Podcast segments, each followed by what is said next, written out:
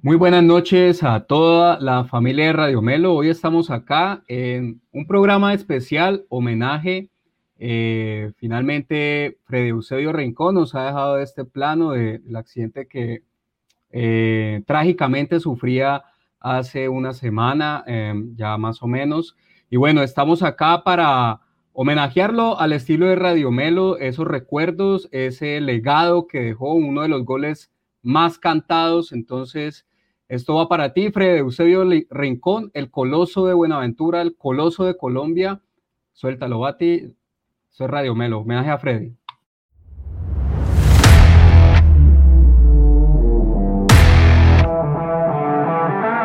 Si disfrutas hablando de todo lo acontecido en el mundo del fútbol, este es tu canal. Ni expertos ni periodistas, solo un grupo de aficionados que disfruta del fútbol igual que tú. Aquí comienza Radio Melo Fútbol entre amigos. Bienvenidos al show. Buenos días, buenas noches, buenas noches. Estoy acá un poco con, consternado con, con, este inicio porque, bueno, no son, no son noticias que, que, nos gusta dar, no son, hubiéramos preferido tal vez un Radio Melo con Freddy Rincón, una entrevista, tal vez la ilusionábamos como tuvimos la de Harold. Bueno, las circunstancias eh, nos muestra lo que, lo que es el ser humano, lo frágil que somos y, y, ya, bueno, hemos visto una, un, un sinnúmero de, de, homenajes y no nos queríamos quedar atrás. Queríamos recordarlo porque lo hemos hecho en múltiples oportunidades. Quiero saludar a toda la banda. Camilo, ¿cómo estás? Quiero empezar con vos porque eh, recordad, hemos recordado mucho ese momento de ese gol ante Alemania. Y bueno, quisiera empezar con vos de tal vez uno de los goles más cantados, ¿no? Hasta que llegó tal vez el de James, pero es uno de los sin duda más recordados y más cantados, uno de los goles más importantes de la historia de las selecciones Colombia. ¿Cómo estás, Cami? Diego, mi hermano, buenas noches, buenas noches a todas las personas que están conectadas en este momento y a aquellos que nos van a ver posteriormente en diferido. Eh, les recordamos a todos que si es primera vez que están por acá en Radio Melo y les gusta lo que hacemos, pueden suscribirse a nuestro canal y en este momento los que están conectados que nos dejen un like que nos ayudan muchísimo para la transmisión del programa, para que lleguen muchas más personas y puedan acompañarnos en esta noche, que como vos lo decís, por supuesto tristes porque se pierde eh, un símbolo, un símbolo patrio, es una persona, un jugador que representó con gallardía y con distinción las diferentes camisetas que se puso. Eh, en el caso de la ciudad aquí de Cali, por supuesto que a la familia de la América de Cali los debe, deben sentirse muy orgullosos por todo lo que fue Freddy Eusebio Rincón, pero para el resto de nosotros, yo creo que lo que fue Freddy en la selección Colombia fue un baluarte eh, y como vos lo decís, lo recordamos la gran mayoría, o por lo menos los de esta generación, con ese gol que nos dio el empate en el Mundial del 90 ante Alemania, uno de nuestros primeros recuerdos futbolísticos, eh, haciendo como el, cálculo de que eh, con la edad estaríamos ahí como arrancando a ver fútbol desde muy pelados, pero también lo de Freddy Eusebio quiero destacar y vamos a tener la oportunidad de hacerlo más adelante, es que fue uno de los pioneros en abrir las puertas de los jugadores colombianos en el fútbol europeo, jugador que estuvo en el Napoli, Italia y cómo olvidar, en el Real Madrid. No con mucho suceso, pero allá estuvo. Y para la época era todo un, un, un, hito haber alcanzado ponerse esa camiseta del Real Madrid, del equipo más grande del mundo, tanto en esa época Muy largo, como ahora, diría yo. ¿Qué, Bati? Disculpame, no te escuché. Muy largo, pa. Muy largo, panita, nada. Bienvenidos, gracias a todos. Buenas noches, Bati. Te, te, te cedo la palabra. También creo que, también lo, hemos rescatado mucho acá en estos casi año y medio, año y medio largo de Radio Melo. Esa imagen de Freddy celebrando con sus, con sus brazos acá. Creo que es una imagen icónica que tenemos todos, eh, que va a quedar para la posteridad seguramente. Es un jugador muy completo, jugador de, de, esos que hoy en día, un jugador como Freddy Rincón, bueno, difícil encontrar con ese portento físico, pero también la técnica. Bati, un saludo por allá, eh, ya con un poco de más calorcito, esperamos por allá en la costa este. ¿Cómo vas, Bati? Ah, buenas noches, Diego, Camilo, Manuel, eh, toda la banda Melo que no nos puede acompañar hoy, a la gente que siempre nos sigue semana a semana, fieles ahí. Eh, Sí, triste, triste, es un golpe muy fuerte, sobre todo cuando es, lo vimos en, en el otro canal haciendo de comentarista en los partidos de la Selección Colombia, lo tenías fresquito y que de un momento a otro, lo que vos decías, Diego, la vida le puede cambiar a uno, o sea, en cualquier instante uno no ve venir esas cosas y, es fuerte lo, lo, que pasó. Y nada, pues uniéndome a lo que dice Camilo, este, yo creo que Freddy Rincón para nosotros, la generación de nosotros, eh, eh, fue alguien muy importante. Eh, para mí, yo los primeros recuerdos de la selección Colombia los tengo en el Mundial de Italia y claramente uno de los mejores recuerdos es ese ah, partido contra Alemania en el, en el, en el, en el Giuseppe Meazza y bueno, todos ya sabemos la historia, creo que todos nos hemos visto, si hemos tenido la oportunidad de volver a ver ese partido contra Alemania, lo hemos hecho, las veces que lo han repetido en, en Caracol en otras partes de Colombia, eh, porque es un partido histórico, icónico de, de nuestra historia futbolística.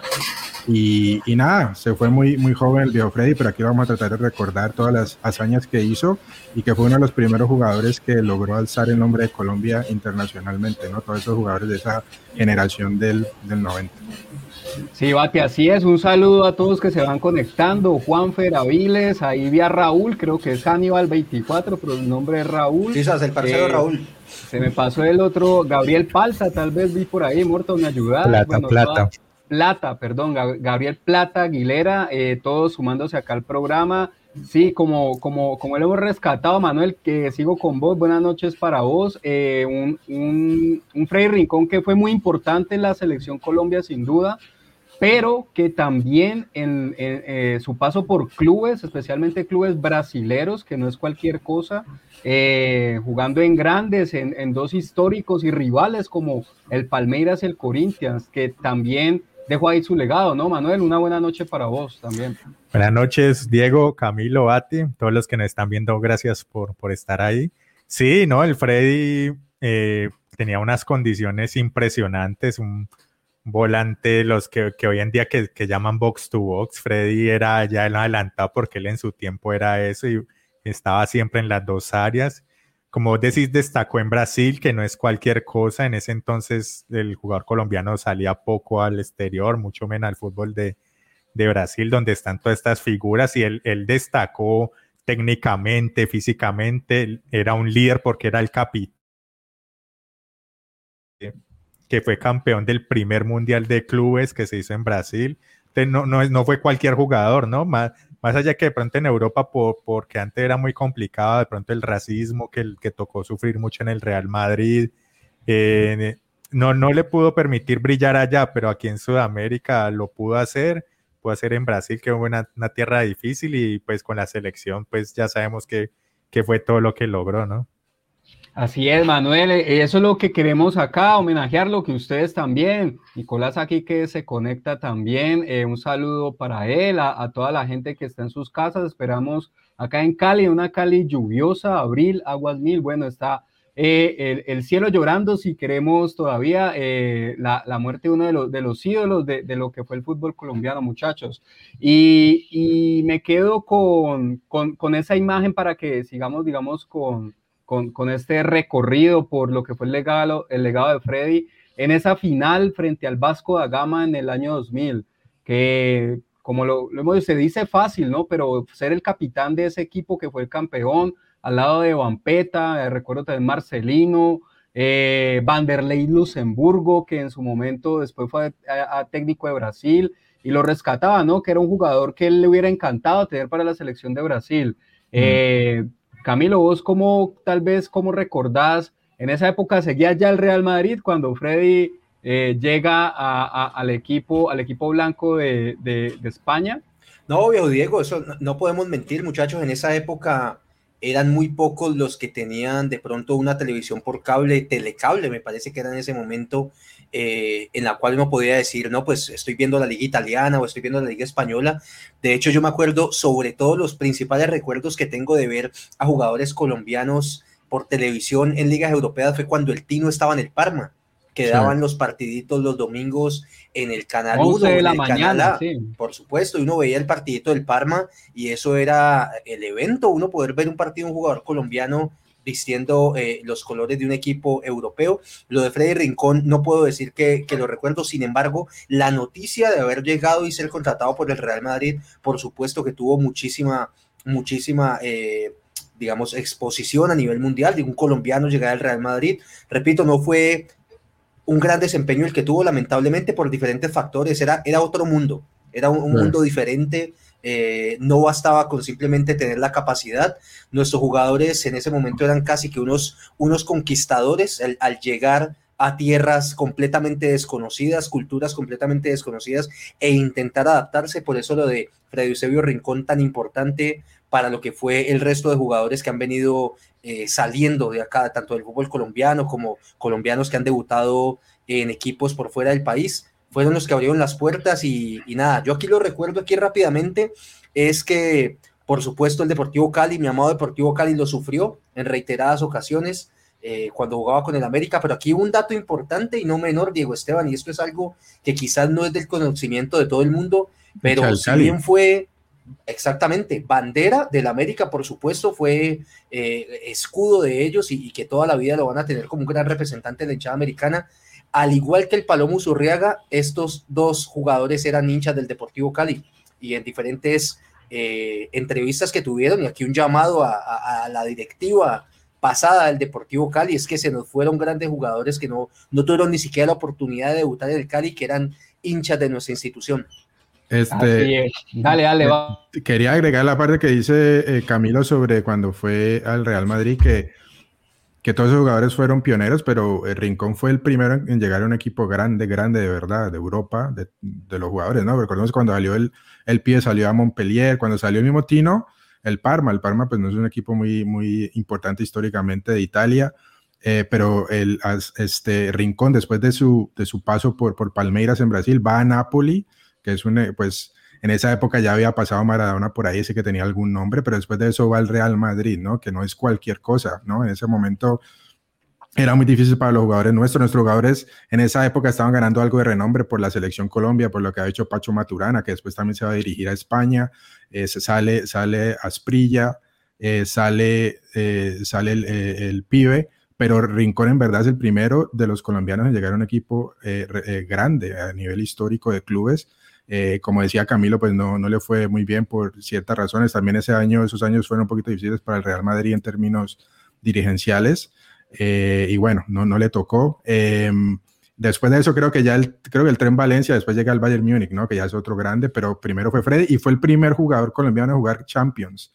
tampoco hay que, hay que olvidarlo, ¿no? Así que, no, abrió muchas puertas. Ahorita, pues estamos muy acostumbrados a que nuestros jugadores lleguen ya a equipos de renombre, ¿no? Lo, que pasó con Jaime Real Madrid, Falcao en el Manchester United, el mismo cuadrado en la Juve. Ahora es un poco más fácil, pero esos en verdad fueron la, generación del 90, fueron en verdad los pioneros de, los colombianos en, darnos algún nombre a nivel internacional, eh, sobre todo a nivel europeo.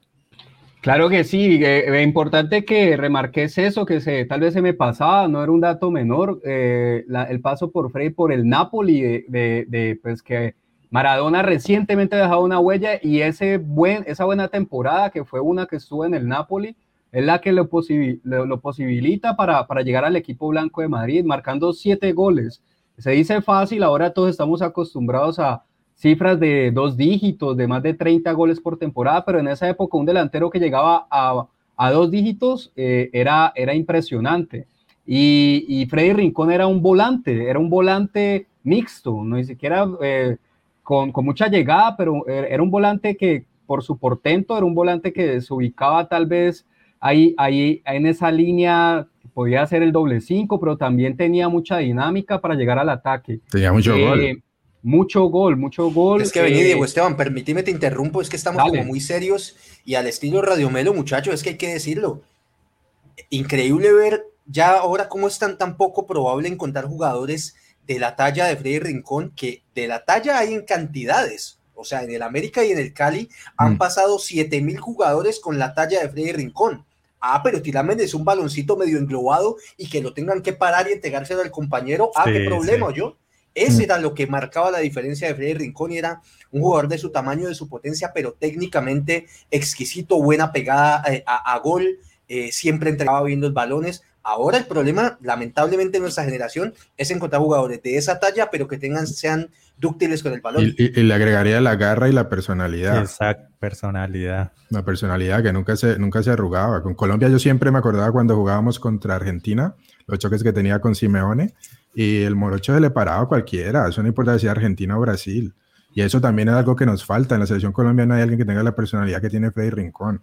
O sea, de, de, de, frentearse contra otros jugadores, de decir yo estoy aquí, aquí no me van a pasar, de, de encarar a gente. O sea, lo que estábamos hablando la otra eliminatoria es que, que, a Nicolás no le gustó mucho, no tenemos un Otamendi, términos de personalidad, no técnicamente, pero alguien que sea el malo. Alguien tiene que haber un malo en la selección, usualmente son los centrales, pero los volantes de primera línea también. En Colombia actualmente no tenemos un jugador así. Claro que sí, iba.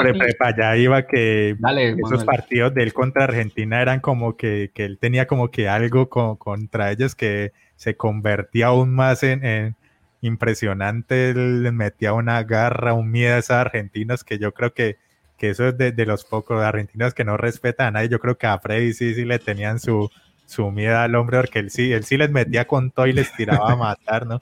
No como de ahorita que le rinden pleitesía a todas las argentinas, él sí los, si los tiraba a la cabeza, un balazo a matarlos con esos disparos potentes que él tenía él sin mente y, eso, era, eso era muy... tenía esa jugada que sacaba la cola, ¿te acordás? Que sacaba la cola y los empujaba hacia atrás. De esas características que están diciendo, de, de, ¿me entendés? Del patrón de estar en la cancha, de boconear al rival, la hinchada americana recuerda con mucho cariño a Belmer Aguilar, a quien también en su momento se le hará en Radio Melo su homenaje es ídolo de los parceros Raúl, que está ahí conectado, Diego Fernando García, Belmer Aguilar, eh, inolvidable en América de Cali, un saludo para él. Así es, así es, Cami. Freddy Rincón, que como ustedes lo le, encantaba enfrentarse a Argentina, eh, fue el que abre el marcador en ese otro momento icónico de la historia del fútbol colombiano, el 5 de septiembre de 1993 cuando abre el marcador y, marca doblete al lado de, Faustino, al lado del, del Tino Esprilla, completaba el quinto Adolfo el Tren Valencia y creo que Freddy es el que, el que hace también uno de los goles en el 2-1 en Barranquilla, tal, vez me equivoque, pero creo que finalmente logra tres goles en, esa serie de, esos partidos frente al equipo que dirigía Alfio Basile. Y bueno, vamos a... Diego, en esa eliminatoria, lo importante, o sea, todos recordamos el, partido contra Argentina en Buenos Aires, pero sí. él, fue, él hizo muchos goles en eliminatoria, hizo contra Perú, hizo contra Paraguay, que eran eliminatorias por grupos y en los dos, o sea, contra Perú en Lima, me acuerdo que hizo el gol con el que ganamos, eh, creo, y con Paraguay un empate que sacamos al final también hizo gol en esa época, y él se hizo, eh, se hizo esa, a, esa posición, era de la nómina de Colombia, pues desde el 90 en adelante era prácticamente todo, no la sabíamos de memoria, y él era un invaluarte de, ese equipo, y, de nuevo tenía mucho gol con Selección Colombia también. Bueno, saludando acá también a, a don Adolfo, a dona, doña Yolanda, doña Carmenza, que son... Eh, acá siempre presentes, siempre dicen presentes, por ahí vi también a Judago 17, eh, un saludo a todos. Juan David Gómez, el parcero Juan David. Juan David Gómez, que eh, se, se, une también a este, a este pequeño homenaje donde queremos recordar, acá vemos esa foto levantando ese primer título mundial de clubes como capitán, como capitán del Timao, del Timao, ese es de los torneos también que podemos recordar, creo que los millennials, que se dicen millennials, creo que alcanzaron a ver esto, no digan pues que son ya a, modelo pues 2002 o que o no, tal vez nos siguen algunos muchachos que no lo pudieron ver. Afortunadamente queda registro, hay registro de Freddy Rincón para que sigamos lo, lo que fue su jugador, lo recordemos. Diego, ese fue el, primer, como decía, el primer mundial de clubes no oficial, pues antes ya se, hacía lo de la Intercontinental, ese fue el primero, pero que fue organizado en Brasil antes de que lo, lo tomara la, la, FIFA, ¿no? O sea, creo que la FIFA después lo reconoció como el primer mundial, pero ellos después, la FIFA lo organizó, ya después se ha vuelto más organizado ya allá en, en, el, medio, el Medio Oriente eh, y ya es lo que vemos ahora, pero ese fue el primero eh, que participaron, era un, un, formato completamente diferente al de ahora porque participaron varios equipos brasileño, me acuerdo que estaba el Real Madrid, estuvo el Manchester United. Manchester United jugó contra el Corinthians precisamente. Sí, y la final fue Corinthians Vasco y se fue, se fue a penal, ¿no? Y a penales, y bueno, pues eso fue un torneo importante en la historia del, del Mundial de Clubes y en la historia del, del, fútbol brasileño a nivel de clubes también, y, y en Corinthians lo, lo recuerda mucho por eso, Freddy. En Corinthians y como decía anteriormente en Palmeiras, que es rival, rival acérrimo del Corinthians, dejó un, legado Freddy Rincón, lo que nos dice, primer colombiano que marcó en Brasil, que marcó en Brasil, no sé cuántos goles eh, logró, en, total creo que fueron como 170 pero eh, en Brasil una buena cantidad. Eh, luego, bueno, Aristizábal también dejó su paso, dejó su huella. Correcto. Jugó, en tres, jugó en tres de los cuatro equipos de Sao Paulo. de Sao Paulo, correcto. Sao Paulo. A mí, con Freddy, a mí con Freddy Rincón. De esos grandes de, Sao Paulo, sí. Dale, Cami, dale. A mí con Freddy Rincón, muchachos, me pasa algo, eh, que Dios lo tenga en su gloria, me pasa algo, no sé si ustedes estarán de acuerdo, pero es de esos jugadores que por supuesto que han sido importantísimos para la selección, pero que en su momento otros tuvieron un poco más de cartel que él, eran como más mediáticos. Entonces, por ejemplo, si vos te vas para la generación de nosotros, muchísimos tendrán más en su memoria al pibe Valderrama, al Tino Asprilla por sus goles, eh, a René Higuita quizás, a un Oscar Córdoba, y Freddy Rincón, por supuesto, era de los más importantes, y en esa generación muchísimos jugadores importantísimos que quizás no han tenido ese cartel, me refiero a jugadores, por ejemplo, como Leonel Álvarez, eh, que también marcaron hito. El mismísimo Chicho Serna, una generación un poco más adelante. Ahora tenés medio campo que no destacaban de pronto por, por como otros que lo hacían los delanteros, por ejemplo, un Víctor Hugo Aristizábal, ya mencioné a Faustino Asprilla, en nuestra generación actual lo puedo llevar, por ejemplo, James, Falcao, Ospina, que son los más importantes, Cuadrado, pero por ejemplo, pocos recuerdan o poco se menciona un jugador que para mí, y por eso hago el símil con lo de Freddy Rincón, para mí vital en lo poco o nada que hemos conseguido en los mundiales, que fue Carlos La Roca Sánchez. Digo que sin ese jugador, en Brasil, por ejemplo, no nos hubiéramos ni arrimado a lo que hicimos eh, y haber llegado hasta donde llegamos. Entonces hago ese símil y es que jugadores de pronto con menor cartel, pero importantísimos en lo que fue la historia de la selección colombiana. Son jugadores menos, usualmente los jugadores de primera línea son menos, menos mediáticos, usualmente llevan siempre las las, las, las, las estrellitas, las, las noticias, los, los titulares de los periódicos, los, de... los, que hacen los goles, o los diferentes mágicos, ¿no? Los 10, la que hacen la jugada, la que, que, es llamativa, que es diferente, eso lo llaman, pero los otros que también trabajan duro, que quitan pelota, los que tiran al piso, eso pues son un poquito menos. Y aparte de eso, Freddy era un poquito callado, él no era de hablar mucho, sobre todo afuera, no era, hablar, no era hablar con la prensa, no era mediático, eh, eso se hacía sentir adentro, en el campo, pero afuera era un poco, no era tan así, ¿no? Entonces, también eso hace la diferencia en, este tipo de jugadores, ¿no? Recordemos otro ejemplo de ese, el de los Galácticos, uno de los lugares más importantes era Claude Makelele, pero y que lo sacaron ese equipo ah, se desbarató un poco en la parte táctica. Pero hasta ahí llegaron los Galácticos. Y, ahí, estaba, claro, ya estaba Ronaldo, Figo, etcétera, y él no se llevaba nada, pero era un jugador muy importante de ese estilo de jugadores que que no te dice mucho afuera de la cancha, pero adentro son muy importantes. Mire, para, para mí Freddy Rincón, yo estoy de acuerdo con Camilo que tal vez no era de los más mediáticos por fuera, pero dentro, dentro de lo que fue, eh, eh, hablaba en la cancha, eh, voy a resumirlo en esa frase, hablaba en la cancha, su discurso era en la cancha y, y era con goles también, no solo el portento físico recuperando, metiendo miedo, blanqueando esos ojos como, también tengo esa imagen de cuando querían pegarle, Simeone, decían ahora como esos duelos que tuvo con Simeone, y veíamos a este, a este, a este negro tan hermoso blanqueando esos ojos, y no sabían, bueno, ahí hay, ahí hay garra y ahí hay, ahí hay aguante, y, y, eso hay que, hay que destacarlo para mí. Si tenemos que compararlo, ahorita se me viene a, la mente un jugador como Juan Sebastián Verón, con distintos, con distintos matices, porque son distintos, pero entendiendo pues en esa posición de volante mixto, en esa pegada, gol de media distancia, llegada a gol, dinámica, entonces ahora me, eh, recordaría también porque pues de, con un físico distinto, pero también imponía un jugador como la Bruja Verón.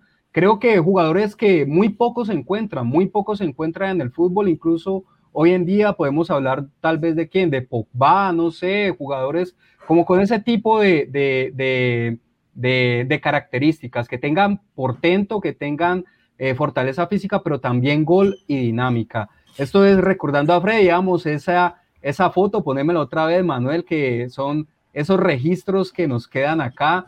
Eh, eh, cuando ya veía, veía que estaba ahí pensando ya la celebración en esos brazos mm. acá, te estamos recordando, Freddy, saludando a, a María Muñoz, a todos los que se vienen conectando eh, recordando a Freddy Eusebio Rincón Valencia. Te agrego un nombrecito más por ahí de esos que quizás en el momento no valoramos tanto, pero yo creo que en el futuro, y como se dice que el tiempo todo lo pone en su lugar, lo vamos a valorar un poco más. Luis Amaranto Perea, jugador que si bien tenía sus, sus, tiraba sus macanas por ahí en uno que otro partido, jugador que estuvo en Boca Juniors, eh, jugó contra los equipos más grandes en las intercontinentales, eh, ganó intercontinentales, estuvo en el Atlético de Madrid, y, bueno, en Selección Colombia también tuvo un paso importante, esos así de perfil bajo, pero que me parecían rendidores importantes en, en la Selección Colombia. Como esta foto acá, Andrés y el 19, Freddy. Andrés y el 19, no se me escapa tal vez quién sea el de la derecha, no sé si Yo creo que no, se no sé, no se alcanza de Barrabás, no sé, tal vez. Tal vez. Por ahí ya Barrabás, tenía, Barrabás tenía como un mullet, ¿no? Tenía como un pelito acá atrás. Tenía ahí el, las populares gatas sí, exacto. no sé quién será ese, en verdad. Pero ahí vemos a Andrés también, allá seguramente en esa selección celestial, que muchos nos gusta pensar que tal vez es esos encuentros, eh, nunca lo sabemos, pero es la ilusión que tenemos después de, de, pasar de este plano. Bueno, muchachos, ustedes hoy, ¿a quién, a, a, quién, a qué jugador actual? Yo mencioné Pogba, quiero aventurarme un poco tal vez para todos los Judago 17 que dicen que no, no, no vieron esas fechas de, de septiembre del 93, de Italia 90, ¿qué jugador hoy podríamos compararlo a Freddy Rincón, hoy del fútbol mundial? Porque usted me, el usted, colombiano. Ustedes me van a matar con esto, ustedes me van a matar con esto, pero yo les voy a decir un jugador seguro. Me van a matar, pero y, de hecho, eh, escucha, yo tenía unas ilusiones altísimas con ese jugador. Ah, ya sé con quién vas a salir. Y cuando lo des, y cuando, espérate, espérate, espérate. Víctor Ibarbo. Ah, ya. Víctor Ibarbo, eh, es jugador de Atlético Nacional y que estuvo en Selección Colombia, tenía un físico muy parecido y condiciones muy similares. Era creí, que ibas a decir a Baldomero Perlaza. Yo pensé que ibas a decir el viejo Patiño, pero no, el viejo Patiño lo recuerdo ahora también. Te pido respeto al viejo Patiño, viejo, te pido respeto al viejo Patiño. Víctor Ibarbo, muchachos, Víctor Ibarbo, jugador que en últimas no quedó en nada, pero que en su momento eh, alcanzó a jugar Mundial 2014 y todo. Y se metió, en ese mundial se metió lo último, en verdad, lo llevó, eso fue sorpresa de Peckerman que lo llevó al mundial y fue clave en los primeros partidos, sobre todo de, ronda de grupos, y se robó un puesto de titular, ¿no? Condiciones bastante similares a lo de Freddy. Y después de eso se perdió, en verdad. O sea, creo que estaba en Italia y siguió en Italia, después de eso fue saliendo. Luego estuvo en segunda división de Japón. Sí, hasta ahí. yo, diría, yo diría para mí, los recientes, de pronto no actual, pero reciente, me, me acuerda un poquito, guardando las proporciones a, a Yaya Touré, que era como jugador de primera línea, con mucha fuerza físico, tenía mucha técnica y, y que hacía goles, ¿no? Ya Touré hacía muchos goles, sobre todo cuando llegó a, después del Barcelona, que llegó al Manchester City, que fue un jugador bastante clave en esa primera época del, del City nuevo. Eh, me parece algo parecido por las proporciones físicas, aunque, aunque a mí Rico me, parece me parecía mucho más físico, era más de garra, de meter. Eh, ya ya tuviera un poquito más técnico, más, más, este, más, más tirado a, crear la creación, eh, pero era, me parece que la envergadura era fuerte y, eran volantes de primera línea con mucho gol. Así es, así es. También ah, recordando así, Tobías nos decía que en Golo canté. Yo creo que la fortaleza sí, pero en, Golo no tiene gol. Es lo que. No tiene tanta llegada. Eh, exacto. Incluso dudo ahorita, no sé, ya ya Touré si llegó a, a, la cifra de Freddy, tal vez sí, me corregirán ahorita mirando las estadísticas, pero de acuerdo con el Bati, más, tal vez un poco más elegante en el trato, en que Yaya Touré la pisaba, pero, pero no, no estamos diciendo que Freddy no tenía esas características, sino que su portento, su zancada, era donde él más ganaba. Cuando tenía ese espacio y arrancaba, eh, arrancaba, digamos, como con, con, con, esa fortaleza en las piernas y de frente al arco, le, no le temblaba el pulso para pegarle de afuera. Paul Scholes, Paul Scholes dice acá, Todavía Leiva, bueno, puede todavía está tirando tiros al aire, todavía. Por llega, llega, parece la, yo estaba esperando, yo estaba por acá, inter, por acá en, interno, por acá en interno la hinchada del Deportivo Cali me está diciendo que Colorado, Colorado, tenía cositas, tenía cositas por ahí de, de Freddy Eusebio Rincón y sobre todo en el título del Deportivo Cali, vamos. Dios mío, del Cali no saben dónde meter un nombre, ya ve. Vamos, Colorado. No, yo por mi parte lo, lo pensaba un poquito, como decía el Bati, una generación anterior, actualmente no sé, pronto por el lado, por el lado de, de Steven Gerrard, no sé, ahí, ahí me podrán matar o algo, pero él era muy, muy completo ese estilo, de pronto no con tanto gol como, como el inglés, más fuerte, pero era, salía de atrás, era un líder, un referente y siempre llegaba, llegaba a empujar al equipo y aparecía ahí en el área desequilibrando todo. Yo lo veo, yo lo veo por ese lado, por, por mirándolo todo más, más completo. Por acá Diego Fernando Garcés nos escribe que a él le recuerda en este momento a Didier Pino, actual jugador de la América de Cali. Eh, ¿Quién es Didier? Yo no sé quién es Didier Pino. ¿Quién es Didier de América Pino, de Fernando tal vez. Pino el que, la, el, que la embarró ayer y para el gol de Teo. No, no. ya, el central, pero es central, ¿no? No él, es volante de marca y no que le tocó de central porque, porque no, ¿eh? no, había más centrales. Eso es de primaria, ¿eh?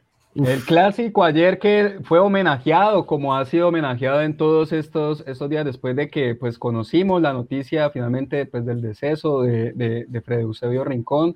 Eh, el día de ayer goles de Teo, goles de también de Adrián Ramos, ambos homenajeando con sus camisetas eh, pues los, goles que, los goles que hicieron para sus equipos. Ayer un estadio también abarrotado, creo que, bueno, la hinchada americana no, no, no, no voy a decir que por, por, por esto, porque la hinchada americana acostumbra a, a regalarnos estas asistencias, pero creo que eso motivó aún más bajo esa lluvia que, que, fue imperiosa ayer en la noche de Cali eh, y hoy todavía que seguimos con lluvia, ojalá, bueno, la, la gente que, que, tenga algunos problemas también ahí, algunas situaciones con estas temporales, temporales que son típicos de abril. Vemos acá la foto, Teo eh, homenajeando con su camiseta y Adrián Ramos con ese número 14, números emblemáticos también, ¿no? Un 14 que usó Cruyff, que, que, acá también, bueno, usó Lionel Álvarez, pero Freddy Rincón lo usó en el América, donde Freddy Rincón fue bicampeón con el equipo Escarlata, ¿no? y finalmente ahí su paso a Brasil y bueno, todo lo que, lo que vino después.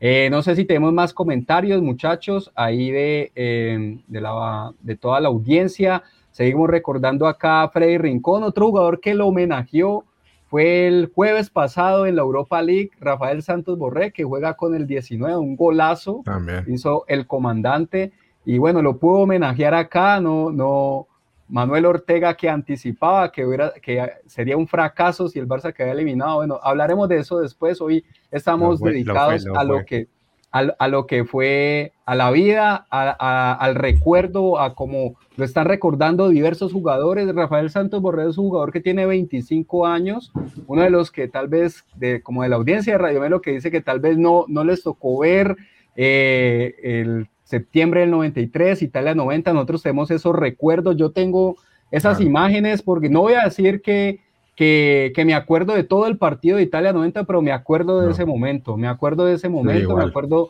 del momento de mis primos festejando, mi papá, eh, ahí también festejando ese gol, la locura que, que, fue en minuto 47, casi 48, y lo que significó el pase a octavos de final. Eh, un pirlo, dice nuestro compañero Toby. Bueno, Toby está tirando, como dice, como dice, tirando cualquier cosa. O sea, escribió, escribió volantes mixtos en, en, internet y le están haciendo nombre y, está leyendo todo y bacano, Pau, yo. José Espinosa, un saludo, dale. Falta que Toby diga que, que, es colorado también, a ver si que es colorado. saludos a mi tío José Espinosa. Tío, saludos. tío, el Bati, José Espinosa dice que este Riquelme era un buen volante también, un, un, volante de boca, tal vez por eso con volante, sí, un, un, buen volante distinto, que la pisaba también, portentoso, pero bueno, distinto. que... Freddy, de Freddy, discúlpenme ahí, eh, tuvo por ahí unos pinitos como asistente técnico, ¿no? Me corrigen si no fue así, en, en Millonarios con Jorge Luis Pinto. Sí.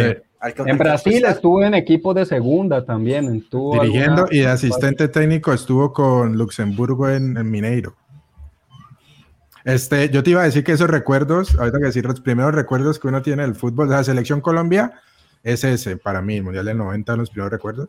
Pero recuerdos anteriores de fútbol América, mi papá pegando gritos y llorando cuando la América perdía las finales de Libertadores, me acuerdo de eso, pues de, de eso que qué había pasado, no me acuerdo. No, lo del Peñarol, los Argentinos Juniors, Sí, pero perdieron varias. claro, claro. Entonces, eso me acuerdo de los primeros de Copa Libertadores ahí, que uno tiene Pero de Selección Colombia, esa selección del 90. O sea, incluso no cuando clasificamos contra Israel, nada de eso, eso es nada de eso, eso es el Mundial exactamente, y justo eso es pa- el partido de contra, contra Alemania, ¿no? Y, y nada, es un recuerdo que Freddy va a estar en la gloria siempre en, en la historia del fútbol colombiano y la selección. Y yo les tenía unas preguntas, no sé si Diego la tenía preparada sobre, no sé, el ranking que tenemos histórico de, ojo, jugadores de selección Colombia, no jugadores colombianos, porque hay muchos jugadores colombianos muy buenos, pero de selección Colombia que, que hayan lucido con, con la selección en ¿Qué particular. vamos a tirar? ¿El top 3 o top 5? ¿Top 3 para hacerlo más breve o qué? Yo lo haría de, acá iniciemos y vemos los comentarios también de en, en- en qué top meten ustedes a Freddy. ¿Es su top 1? Si digamos eh, están por el hype del momento, su top 3, su top 5.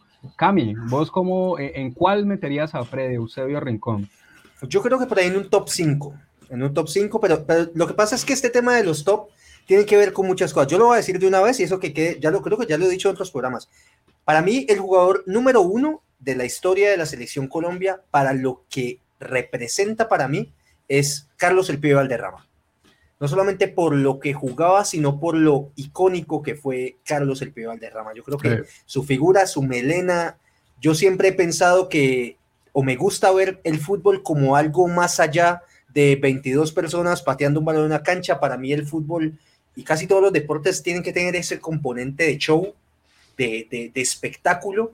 Y Carlos El Pibe Valderrama eh, para mí brindaba eso, brindaba espectáculo, era un, un personaje como tal en la cancha. Y para mí por eso sigue siendo el número uno, eh, sin olvidarme por ahí de Falcao, que lo tengo muy cerquita en idolatría. Eh, y Freddy Rincón yo lo tendría entre los cinco primeros probablemente. Vale, pero completame el, el top, ya, ya te tiraste, ya te empezaste a mojar un pie. El Moni, mojaste el el Moni. Arley Betancourt, Arley Betancourt es válido para, para el top de la No. selección Colombia. Él No. jugó con selección Colombia. Él jugó. No, La, la- la patada más espectacular en selecciones, Colombia seguramente la dio el Monín. Sí, pero programa no es seguir- serio. Arley- dicho, programa no es serio. Eh, Arley Betancourt. has dicho Eh, Pyme Falcao, bueno, Rincón, ¿dónde lo metes? En- Yo creo, yo voy, yo voy así, a ver, pues que luego yo sé que lo cambio, pero por ahora sí como, como ahora paro. Y con primero el Pío Valderrama. Segundo, Radamel Falcao García. El tercero para mí sería Faustino Asprilla. El cuarto sería James Rodríguez. Y el quinto podría ser Freddy Rincón. Ok, ok, bueno. Sexto, vamos a- Arley Betancourt. Bueno, César. César Chanel nos dice Valderrama, Tino, Falcao, James y Guita. Bueno, Sí, también eh, César también a César también le tocó le tocó seguramente eh, no es millennial, eso nos da un, un indicio de que César no es millennial. Alexander Lozano dice saludos a todos. Saludos a Angelita. Muegues, que a pesar de que Andresito Millán hace rato está ausente del staff de acá, de, de- de esta primera plana de Radio Melo, sigue visitando, sigue eh, acompañándonos cada lunes y cada miércoles. No selecciona Arley, no selección, Arley no cabe, dice Alexander Lozano. La mejor patada, Alexander, tal vez. Número sí puede 6, hacer. Arley Betancourt. Número 7, Teófilo Gutiérrez. Vale, Número eh, 8, vi a Miguel Manuel- Calero. Vi, vi Manuela ase- a- a- asintiendo mientras Camilo hablaba. Ahorita, Manuel, mojate vos. en- ¿Cómo me.? en Es que, es van, a, van a para decir que es Freddy? pla- van a decir que es playor, que sí, estoy muy, muy de acuerdo. eh, yo creo que de pronto, un- sí, lo, lo, lo- que hice cinco. del top 5 de, de- del pibe primero, claro, nos dio, nos dio la imagen a nivel mundial, esa callera blanca, ve, monato. Te demoro, siempre que habla le cae. Sí, sí, Ah. sí, es, me odia YouTube. Eh, sí, sí, a, a Cabellera la reconocen a nivel mundial y aparte de eso nos, nos dio pues el juego que nos gusta, jugar un enganche que, que, veía las jugadas unos segundos antes. Entonces por eso, por eso para mí va de primero. Y nos dio portada de juego de play de la MLS. Nadie más ha tenido eso, mi negro. Así que, Sí, sí, sí. seguís arriba, mi negro. Sos el número Sí, uno. sí, el, de segundo también creo que Falcao por todo lo que ha hecho en su carrera, la, la lesión lo, lo, le quitó lo que nos podía seguir, nos podía haber dado y aún así es el máximo artillero de, de la selección. Eso, eso lo pone de segundo. Sí. Eh, de tercero voy a poner a, voy a poner a James, que, que a pesar de, de, de, esto último que pasó, fue, ha sido un jugador importante en la selección y que siempre ha entregado todo y goleador de un mundial, que no es cualquier cosa, el eh, primer colombiano en hacerlo, quién sabe si será el único. Eh, cuarto, iría con, con Fausto por, por todo lo que, lo que hizo en Italia, en Inglaterra, lo importante que fue con esta selección también del 90, que, que también las la lesiones al fin no, no, le permitieron, y también fue un poquito la personalidad, ¿no? No le dio para mostrar. Yo creo, Manuelito, perdóname decir algo aquí, yo creo que de todos los que hemos mencionado y de todos los top que podamos sacar, para mí, el único jugador de la historia del fútbol colombiano que pudo llegar a ser el número uno del mundo, para mí es Faustino Asprilla el número uno del mundo. Yo, yo, digo, depende, o sea, jugador, jugador, el mejor jugador del mundo, tal vez. Pero llegamos, Falcao para mí en su momento fue el mejor nueve del mundo. Sí, él fue el mejor nueve. top, para mí era el mejor nueve del mundo. Eh, seguimos, sí. terminaste tu top. No, y, y, el último, el quinto, fui, yo meto a Freddy porque era un jugador muy, muy completo y porque también hizo historia por donde pasó. Entonces, todavía dice que el número 10 Freddy Hurtado, todavía se Epa, fue. Camilo, Camilo, Camilo, churta, ¿Ves lo que hace Camilo? Está buscando que lo que los que por ahí, por ahí está preguntando mi papá, mi papá Mario Ramírez está también conectado ahí como siempre. Esto es pura familia, Radio Melo es pura familia conectada. Eh, está preguntando por Willington Ortiz. Eh, papá, no lo vi, no lo vi, no sabría, no lo puedo colocar en top porque no lo vi, no lo vi. Ojo, que por eso, por eso, por eso yo quise hacer esta distinción, porque Willington Ortiz probablemente sea el top 3 de los mejores jugadores colombianos de todos los, de todos los tiempos y, y, tu papá y mi papá y todo el mundo nos ha hablado de él y, y lo comparan y periodistas que han estado ahí.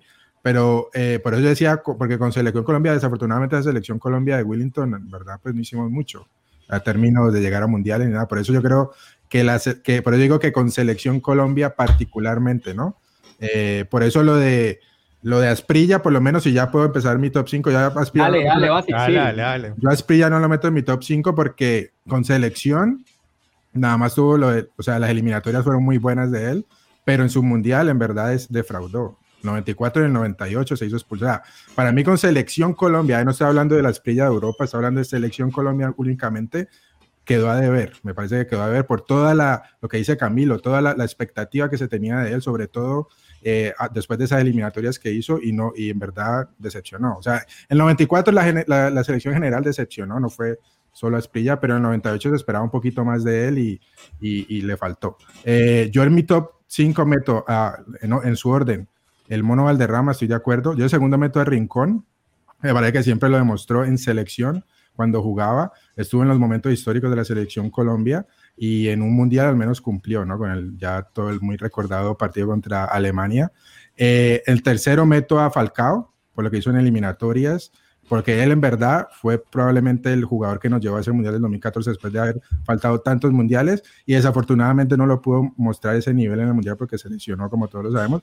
De cuarto meto a James.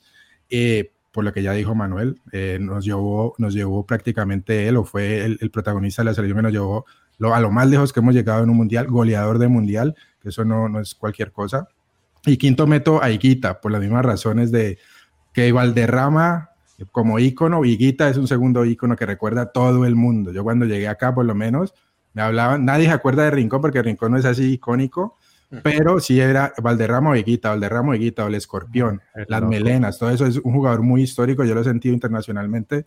Cuando hablo de, de la selección Colombia me menciona siempre a Valderrama y a Higuita, por eso lo meto ahí el loco, porque fue muy, también fue un arquero diferente, ¿no? Fue de los, los primeros que jugaba el libero, que era, salía jugando con la pelota, que hacía jugadas locas, y por eso se recuerda bastante. Entonces, ese sería mi top 5 de la Epa, selección tiro, Colombia. Te tiro, después de Arley Betancur en el número 6, en el número 7 va Mayer Andrés Candelo. Epa, epa, muchachos. respeto por la historia de los jugadores del Deportivo Cali. Mayer Candelo, no. ídolo. ¿Dónde metes a Víctor Bonilla? ¿Top 15? Uy, don Víctor Bonilla, por Dios. No, pero don estoy enojado Víctor con Víctor Bonilla. Bonilla. Necesito un paréntesis aquí y estoy enojado con Víctor Bonilla. Eh, Víctor, ponete a ensayar penaltis con estos bárbaros del Cali, por Dios. O sea, pero por Dios bendito, ¿cuándo vamos a meter un penalti? Por amor a Cristo. 3 de 6, ¿no? 3 de 6 de, de, Ay, pero, tiene que estar muy desesperado para dejar ese, a ese pelado cobrar el penalti, no. peladito con esa presión, un clásico. No, acá, acá César nos dice que el Bati casi mete a Leider preciado porque no, no, no, en el no, Mundial del Leider calimeño. No, Mete serio, Fausto entra en el top 5. No, para mí, no para mí.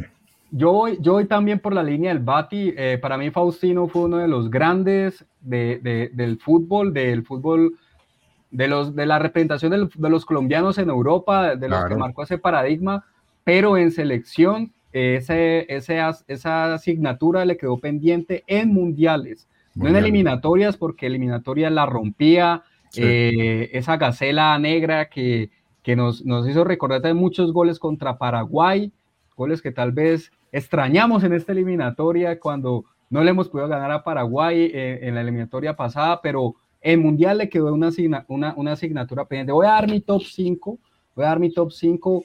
Yo, yo voy a generar la polémica acá. Yo creo que, que James sí es él todavía y le queda unos restos por, por seguir demostrando. Yo lo metería él por, por ese Mundial del 2014 y por las eliminatorias también, donde, donde, donde, pudo, donde pudo hacerlo donde pudo cumplir. Al Pío Alderrama lo creo que es esa, esa, esa, esa imagen, esa imagen. Pero lo está dando en orden, ¿no?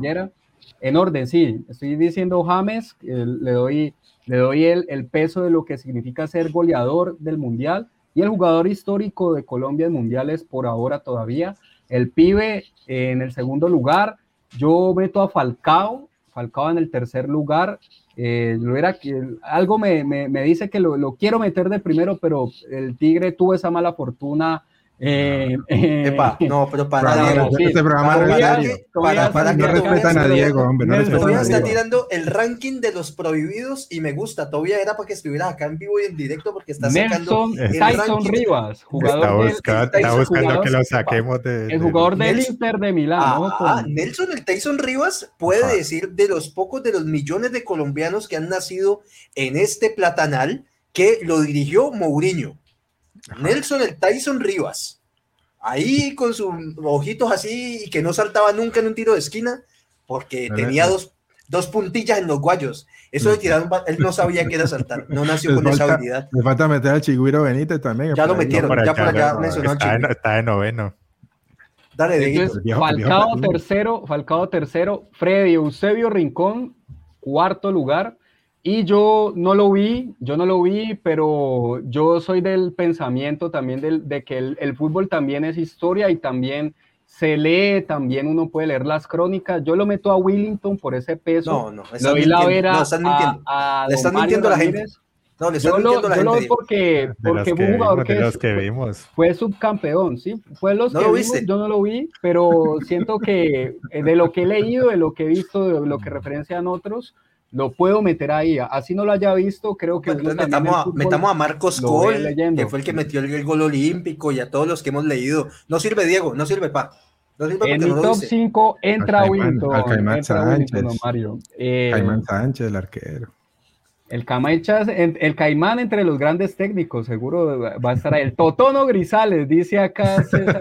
Totono, bueno, Totono, Totono, Totono, al menos, no, Totono al menos quedó campeón de Copa América. Sí, Copa América, Copa, Copa fue, América fue, fue, importante en la Iván Copa Ramiro, América. Iván Ramiro, a ver. Iván Ramiro quedó campeón Ye, de Copa Yepes, que fue el capitán, Yepes también. Ya, pero ya su, su no es serio, todavía, todavía, por ya, bueno, Diego Esteban, tírate en estos últimos minuticos el tema de, del director técnico, porque les voy a decir algo de una vez a la hinchada del América, que todavía tiene chance de quedar campeona en este torneo si clasifica. El Cali ya eliminado, ya estamos eliminados desde hace rato, les digo, americanos, queden campeones en este torneo, porque según lo que hemos estado leyendo, vuelve Reinaldo Rueda a Nacional, y se los digo de una vez, ese señor viene iracundo, dolido, herido por venganza, y va a quedar ocho veces seguidas campeón con Nacional. Se acordarán de mí.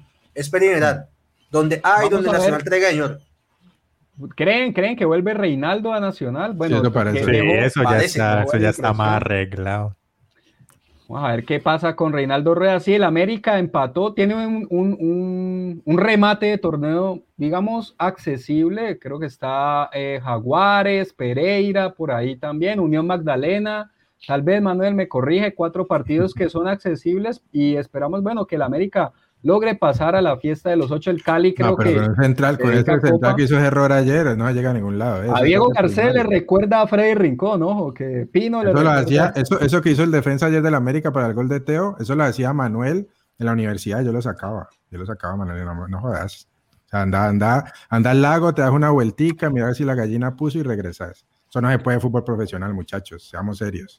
Juan Feraviles dice que grande, Diego, gracias ahí por, por la referencia, que hay que meter al viejo L al gato Aguirre, no me suena el gato Aguirre. Uy, el gato Yo pensé Pérez. que decía el gato Pérez. Uy, el gato Pérez, cuidado. El gato, el gato Pérez, ídolo de la América en su El- momento también. El terror, el terror de, le decían el terror de Cascajal porque era regoleador en los entrenamientos y lo ponían de titular y no hacía nada. Cami, Pero el quiero, gato- Sí, dale, ¿qué ibas a decir? ¿Qué ibas a el decir? gato Pérez salía en novelas, pana. Así que no, no me lo descalifiquen, que el man también se dio sus pinitos en la actuación y, y eso vale. Como el viejo Willy, el viejo Willy también dio pinitos en la De, actuación. de pieza a cabeza, hacia el lado del gato, pero el, el- ah, el gato Aguirre era ese, creo, el de, de pieza a cabeza. ¿no? Ah, Creo sí, sí, ese el gato. el- que era ese. Ahí, bueno, Ah, el, sí, sí. el dato de Por- tiene, televisión. por ahí tiene la relación ahí. Que el, ne- Por que es que el nene Mackenzie, Epa, Pachequito, no. el nene Mackenzie, el nene Mackenzie. Batey, Ese era bueno. Batey, vamos a meter a Batey. El, de- epa, de César por ahí, ta- César Channel sacó uno prohibidísimo.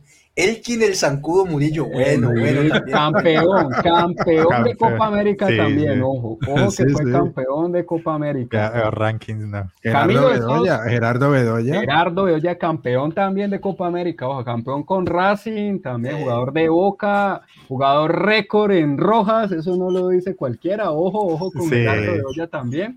El Gato Pérez no estuvo en el desafío, también en eso le da puntos para estar en el ranking, el gato Pérez. Al lado de Leonel e Higuita, recordemos Higuita cuántos realities ha tenido. Bueno, ahorita ya. No, y el pibe también estuvo en uno de esos desafíos y yo cuando lo veía, mi alma También, lloraba sí. por dentro. Mi alma lloraba cuando veía a- al pibe prestándose pasa chimbadas, de aguantar hambre y estar corriendo detrás de un papel o una vaina. Hombre, Cami, pibe, eh, ¿qué Iván, pasó? Iván Sí. Ramiro eh, y David, Ana, Andrés y Sacha, ¿me recordás quién es la persona de- detrás de este de, de esta Esa es cuenta? mi familia, mi negro. Eso ya, ya saludaron con un mensaje bonito para mí. de Todo lo que veas la para mí es Florida, de familia. Estados Unidos, Iván Ramiro Córdoba y Calero Ecuador. y Yepes, sí, también. Yo creo que ellos, es- yo creo que estos tres que menciona a mí es- entrarían en mi top 10, en mi top 10 de Sí, jugadores Sí, históricos de Colombia, seguro en una selección histórica de Colombia, estos dos centrales y este arquero, bueno, como No sé, no sé si Calero, porque. Calero tuvo la. el- no tuvo la fortuna. es mala que- suerte, mala Claro, porque suerte de tuvimos arqueros muy buenos en esa época y no tuvo. Córdoba tuvo más posibilidades, igual que Mondragón. Calero no tuvo tantas. Para Así es. con la selección. Cami, quiero, quiero eh, que nos des las impresiones de este Cali. Tal vez eh, ayer jugaron con mucha, con reserva, el pelado Daniel, el que se come el, el Daniel Luna, Luna, Daniel Luna. Luna. Daniel Luna, que bueno, qué mala fortuna, ¿no? La, la quiso asegurar mucho, le pegan el poste, pero sí es un déficit, ¿no? De, de, de fallar tres penales de seis, ¿ah? el 50% los falla, no puedes, no puedes Como- ganar partidos con Como buenos colombianos Mi negro, te voy a decir una cosa con, con lo del partido de ayer. Fue un partido bastante regular, pero voy La a empezar lluvia. hablándole, dirigiéndome a la hinchada del Deportivo Cali y es, muchachos, hay algo que me está molestando sobremanera últimamente con el Cali. Yo no sé qué es lo que pasa, pero los Últimamente, ¿no, clásicos, eh, sí, últimamente, mi negro, porque te recuerdo que en diciembre fuimos campeones Le ganaron a Boca, es cierto, es cierto. y le ganamos a Boca. No, semana. muchachos, hablando seriamente con el tema de los clásicos, yo no sé al Cali por qué los clásicos se le han convertido como en los partidos de solteros contra casados o los partidos de la Kermés de fin de año, que les da por inventar y juguemos con la suplencia y metamos a no sé quién y metamos, listo, estamos eliminados, estamos jugando Copa, está bien, pero yo creo que los clásicos de un lado y del otro, tanto del Cali como del América, son partidos que hay que afrontarlos con la titular. Sí. y hay que jugar con lo mejor que tengas porque es el clásico, es un partido importante para la hinchada, no importa el Cali vaya de 19 y el América vaya de primero, pero al Cali últimamente, y, y pueden revisar en varios de los últimos clásicos, le ha dado por eso, que Cali América y sale el Cali con unos pelados adelante, eh, con una nómina toda remendada, Teófilo en la banca, entonces eso últimamente no sé qué es lo que pasa, como que no le estamos dando, yo no sé si la importancia o qué, pero me molesta sobremanera eso. Ahora La hablando de la fútbol, rotación, pa, la rotación. Hablando de fútbol, lo más preocupante, y yo diría aquí lo más preocupante, y sobre todo para la hinchada americana, es que aún con ese equipo remendado y con ese equipo mixto, en mi humilde concepto, el Cali mereció ganar el partido. Se come el penalti este muchacho Luna, pero siento que a pesar de eso, tuvo un poquito más de intención. eh, creo que controló mejor el partido y el América al final pues se encuentra con este penalti que es penalti de, de Buletich que entra en el ranking, está haciendo méritos y está pasando la hoja de vida para entrar en el ranking de los más petardos que ha venido en la historia del Deportivo Cali. Re malo. Yo no sé por qué lo trajeron de Medellín se veía y, que... y, le rogaron. Le yo rogaron. No eso yo no lo entendí nunca, porque lo trajeron a él sin... O, ojalá de a partir de mañana y contra el Corinthians en Libertadores y contra Always Ready y contra todos meta 60 goles. Pero lo de Buletich es increíble, hermano. Eh, así que nada, Deportivo Cali está en una temporada para el olvido eh, puesto 19, eh, muchas cosas mal hechas, muchas decisiones mal tomadas, Dudamel, que tiene todo mi respaldo, así que de último, debe ser el técnico para la próxima temporada, pero... Eh, no, mi la selección Colombia primero, ¿no? Mi querido Dudamel, si no te contratan para la selección Colombia, mi pana, tenés que dejar algunas terquedades que tenés con unos jugadores como con Buletich y Dudamel, y, y Angelo, perdón, que son los nueve del Deportivo Cali y llevan como 83 partidos sin meter un gol. O sea, es una cosa nunca antes vista. Los dos delanteros titulares, dale, bate. Y es algo de ellos, ¿no? Porque vos viste que vino Harold Preciado desde la China, donde sea que vino, y llegó, hizo goles, hizo goles, hizo goles. O sea, que yo goleador. El equipo producía, aunque de nuevo le sacaban algunos jugadores, pero eso de Ángelo viene desde, antes, desde mucho antes. Y este Buletich en Medellín a mí me parecía que no lo, no lo hacía bien. En verdad, no sé por qué el Cali fue y lo trajo pero que eso son ellos, o sea, hay un problema con, con ellos y el Cali tiene que, se tenía que haber buscado un, mejor reemplazo para, para Harold Preciado, sobre todo teniendo en cuenta que tenían Libertadores este, este año. Creo que... Sí, dale, dale, dale, Dieguito.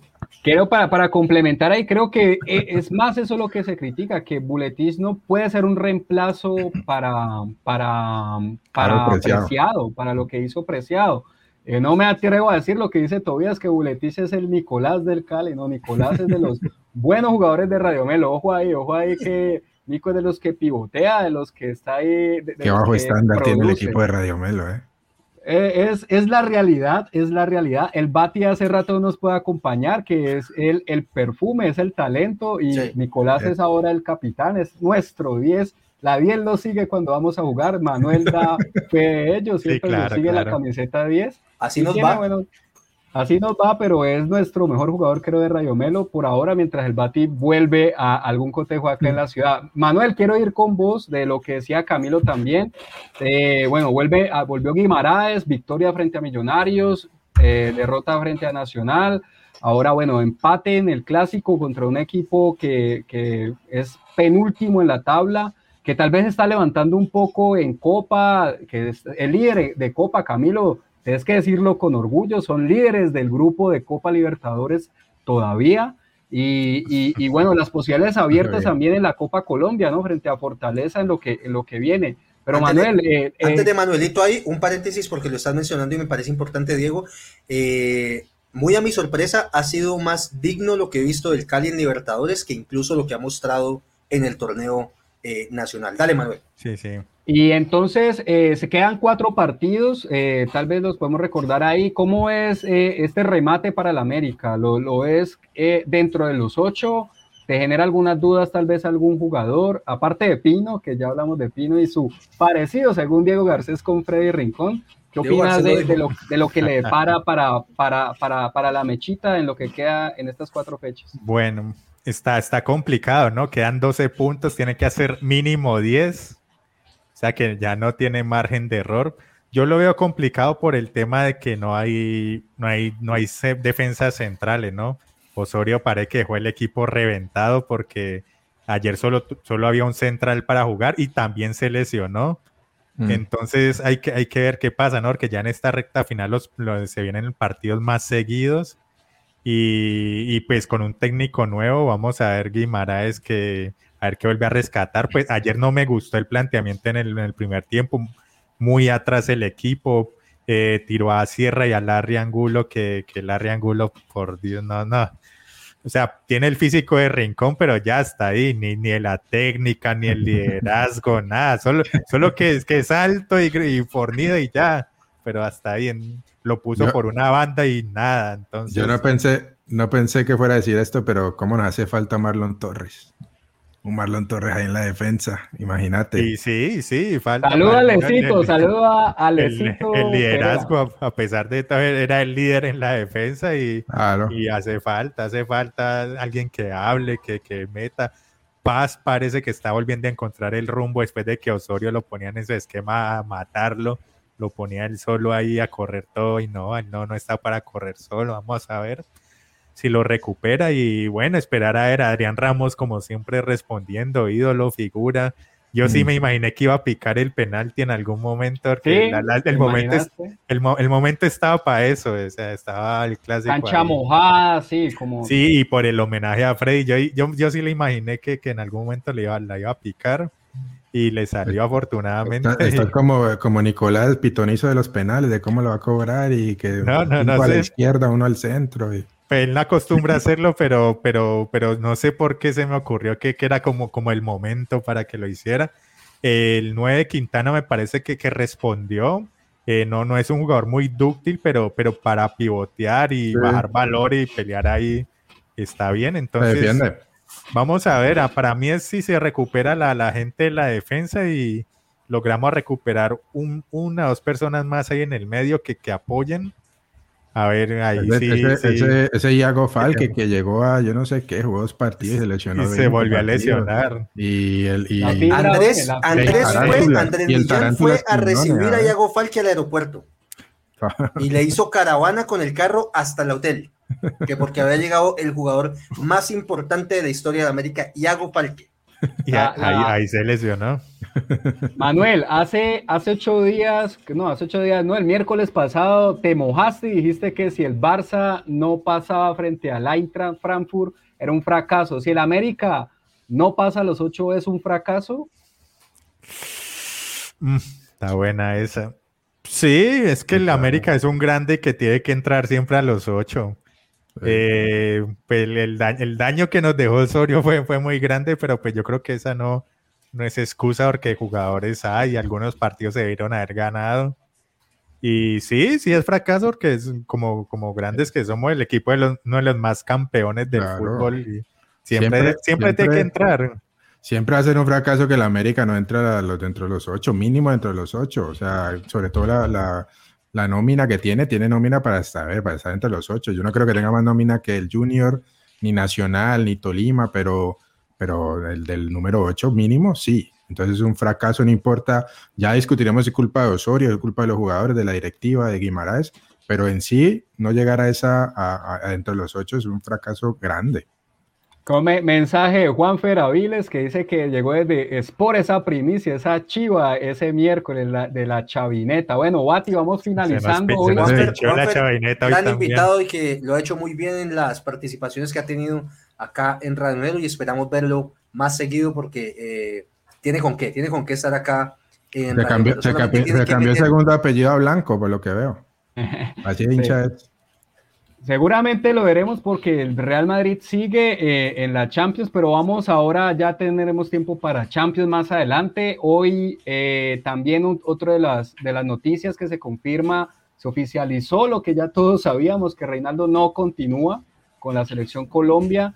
Y bueno, se abre ya la baraja de candidatos, Bielsa, eh, por ahí se nombra también, bueno, a Gamero, que es uno de los que también se nombran, eh, digamos, dentro de los candidatos. ¿Cómo la ves, Bati? Eh, la federación, ¿crees que eh, en este, en este, lo que queda de este semestre de este año, contraten algún técnico o van a esperar hasta que ahorrarse lo más que puedan para tomar una decisión? Que eso fue lo que hicieron después de que sacaron a Peckerman, se ahorraron como siete meses de sueldo y, y nombraron a Queiroz mucho tiempo después. De eso probablemente fue un error, ¿no? Entre más tiempo el técnico en el trabajo, pues mejor. Eh, pero yo creo que no sé si tenga sentido esperar hasta después del Mundial, ¿no? Porque acuérdense, hay muchos, o un número de, técnicos que, puede, que se entra en la baraja de posibilidades para ser seleccionador de Colombia. Entre esos, como le mencionas, Gareca, que tiene compromiso con Perú. Gente ha, ha mencionado a Luis Fernando Suárez, que va a tener este compromiso probablemente con Costa Rica, pendiente del repechaje que tiene contra Nueva Zelanda. Eh, y de pronto alguno que otro por ahí, han mencionado a Bob Martínez que va a estar con Bélgica, etcétera. Así que después del Mundial se le acaba el, pues, el contrato a muchos técnicos y de pronto la federación esté mirando a algunos de ellos. Entonces yo, yo me sorprendería si nombran a uno antes del Mundial. Tiene que ser alguien muy, muy bueno, un tipo que no creo que vaya a pasar, pero decir uno que esté desocupado como Bielsa, por decir algo, pero yo no creo que Bielsa vaya a venir. Otros han mencionado, como lo ha mencionado Muerto, que la opción de, de Tite con Brasil, que también tocaría esperar después del Mundial, porque él ya dijo que ya después de eso él no sigue con Brasil.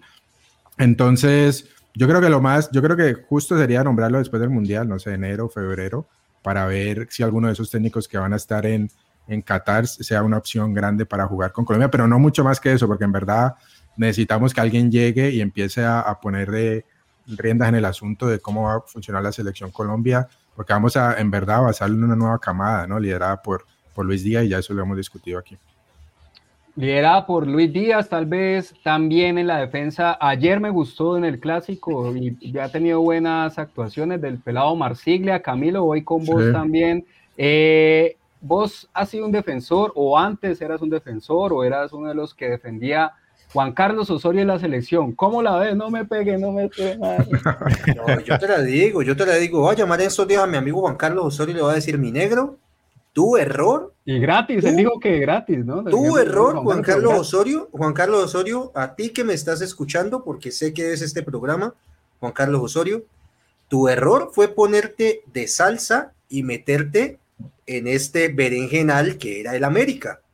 Te hubieras quedado sano esperando o hubieras ido a dirigir otra vaina afuera sin tanto estrés mediático como genera el América, sin tanta polémica y quizás estarías en el ramillete de posibilidades para ser el técnico en este momento.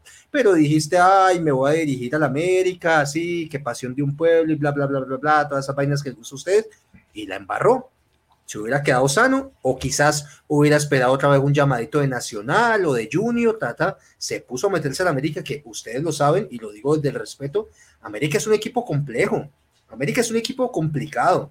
el PSG de Colombia. El, PSG, colombiano, el PSG colombiano en América que tiene que ganar todos los partidos porque si no Manuel, el Bati, Andrés salen a quemar eh, y a tumbar los semáforos porque como no ganan, entonces ¿cómo es que no ganamos? Ese fue tu error, Juan Carlos y, Osorio. Y meterse en un equipo que no tenía nóminas, que la nómina de la América es que no va para mucho. Pusiste, sí, te pusiste de Dora la exploradora y te metiste a la América y te embarraste. Te dejó y fue más el daño que te hiciste. Lo de la América vaya y venga, puede que clasifique o no, tendrá una oportunidad dentro de dos meses nuevamente para pelear eh, el ingreso a unas eh, octogonales, unos cuadrangulares, pero la reputación, el golpe a la reputación que tuvo Juan Carlos Osorio dirigiendo a la América difícilmente se va a recuperar de eso, difícilmente por los diferentes aspectos que se dieron, los comentarios de la hinchada, las declaraciones que dio equivocadas en rueda de prensa. Entonces, mi querido Juan Carlos Osorio, ese fue tu error. Para mí eras mi primera opción antes de Reinaldo Rueda. Y ahora lo que creo que va a pasar es esto. Creo que están esperando a Gareca. Creo que van a esperarlo a que acabe el Mundial y venga para acá, que no es que van a intentar con Gareca. En el caso de que no salga Gareca, eh, me imagino que van a hacer todo el show con uno así bien mediático. ¿Qué te gusta? Un eh, Jorge Jesús, el de, que te dirigía el Benfica, que con un Bob Martínez, y van a decir estamos intentando, y al final les va a decir que no, y nos vamos a quedar con Luis Fernando Suárez. Dudamel. No, no, uh, epa, Dudamel. La, epa, Dudamel sería una opción seria para. Eh, pero sí, pero Julio Avelino Comezaña. Si te sacan a Dudamel, ¿quién va a dirigir frente al Liverpool o al Manchester City o al Real Madrid esa final del Mundial de Clubes? Tenemos opciones, ¿me entendés? Tenemos opciones en el Deportivo Cali. El próximo técnico del Deportivo Cali es algún argentino que medio hable así con su acentico bacano y lo traen acá y lo esperamos un año y medio a que fracase y ahí sí cambiamos otra vez. Esa es la historia del Cali, así que no te preocupes. A, Cardetti, que ya lo van a sacar de Santa Fe. Pues. Cardetti sale de Santa Fe y viene para el Cali. Una vaina así hacemos en el No te preocupes por eso. Pero la, la selección, para, para hacer ya terminar mi intervención, van a esperar a Gareca. ¿Vos crees que esperan a Gareca? Bueno, ya no le da chances al profe Juan Carlos Osorio. Eh, tenía que hacer el comentario porque vos eras de los que lo defendía. Bati, ¿vos cómo la ves? ¿Qué, ¿Cuál crees que va a ser el escenario? Eh, Nicolás dice que ya, que tenemos que eh, meter presión a la federación para que contraten ya, porque Peckerman está haciendo trabajo en inferiores. Es un escenario factible, definitivamente eh, Yesurún está ya atornillado porque tiene un nuevo puesto importante en lo de la FIFA, según ley por ahí y va a mm, esperar hasta diciembre. ¿Cómo, es el escenario? Yo, yo sí creo que van a esperar hasta el Mundial. Yo creo que por ahora van a, van a meterlo en, en remojo la cosa. Van a, yo sí de acuerdo con Camila, van a tirar algunos nombres a los amigos de la prensa que estamos hablando con este, que estamos hablando con el otro, que Bielsa, nombres rimbombantes, que eso fue también lo que hicieron antes de traer a Peckerman. Primero era que el Tata Martín, primero Bielsa, Tata Martino, y a la final de carambola les, les dio con Peckerman, pero no, era la primera opción. O quién sabe, siempre fue la primera opción y tiraron esos nombres para despistar. No me sorprendería que hicieran lo mismo ahora y empiecen a sonar nombres europeos eh, o nombres este, conocidos eh, ojo que el otro puede ser el de Ecuador, ¿no? Eh, Alfaro, que también tiene la prensa, su, prensa en Colombia, su hinchada, y que hizo una buena eliminatoria con, Ecuador, y él también pues va a estar en el Mundial. Así que yo para mí, yo creo que van a esperar, yo creo que lo hacen, les conviene aguantar un poquito, seis meses, un poquito más, eh, ahorrarse ese, sueldo y tener más tiempo para hablar con de pronto algunos de esos técnicos que van a estar en, en Qatar eh, pero bueno, yo lo de las inferiores y eso, yo no sé, Colombia es muy desorganizado, debería de ser un poquito más así en términos de, de una estructura de más o menos un, mismo tipo de, de, juego, de idea de juego desde las inferiores y llevando a los jugadores. Eh, pero yo eso con Peckerman no se dio, que Peckerman pues hizo su historia en las inferiores y, Peckerman pues no tocaba inferiores, no recuerdo la razón. Eso es un poco difícil, ¿no? Porque ahí se tocan diferentes egos, diferentes estructuras. Ya tenemos elección, ¿no? Creo que tenemos al que era el del Cali, ¿no? Es el de la sub-20. Este, Héctor Cárdenas. Héctor Cárdenas, yo no creo que va. yo creo que a él no lo van a tocar de ahí, ni van a, van a tener alguna cabeza y van a rodar ahí y traer un amigo del que venga, eso es muy difícil, así que no sé, yo lo veo complicado, ojalá hagan, tengan haga una buena elección porque es muy importante para las, para las próximas eliminatorias. Bueno, yo, yo, les propongo un sueño, el profe Vélez como director técnico de la selección eh, y que nos demuestre todos sus conocimientos. con él seríamos campeones del mundo del de, profe sistema solar, de la galaxia. Con una cláusula, que al primer partido renuncie y se retire el, del, del periodismo. El primer partido que pierda, ¿no? Epa, epa, me gusta, me gusta eso. Bueno, muchachos, esto ha sido el programa de hoy de Radio Melo. Doña Yolanda Henao también nos decía ahí una noticia que se conoció de, pues de, del niño que esperaba la esposa de Cristiano Ronaldo. Evidentemente algo, algo pues triste para, para, para el comandante que marcó tres goles. Ojo, tres goles sigue vigente Cristiano Ronaldo en el Manchester el Manchester también que se, se, rumorea, o no sé si ya se confirmó, Bati, tal vez la, del técnico del Ayas, el, el, actual técnico del Ayas para que llegue al equipo rojo, pero por ahí el conflicto es más que los hinchas están exigiendo la salida de la familia Glazer, ¿no? Glazer es que se pronuncia, Glazer, la familia Glazer de Estados Unidos. Bueno, vamos a ver qué pasa también. Muchachos, esto fue hoy Radio Melo, homenaje, tratamos de hacerlo lo mejor posible con esas imágenes eh, visuales que tenemos eh, en esa definición por entre las piernas al, arquero de Alemania, eh, previa recuperación de Leonel Álvarez, esa pared que hacen ahí creo que participa también el, bendito Fajardo, el, bendito Fajardo, el pibe, esa triangulación y ese pase al costado derecho para que defina a Freddy Rincón.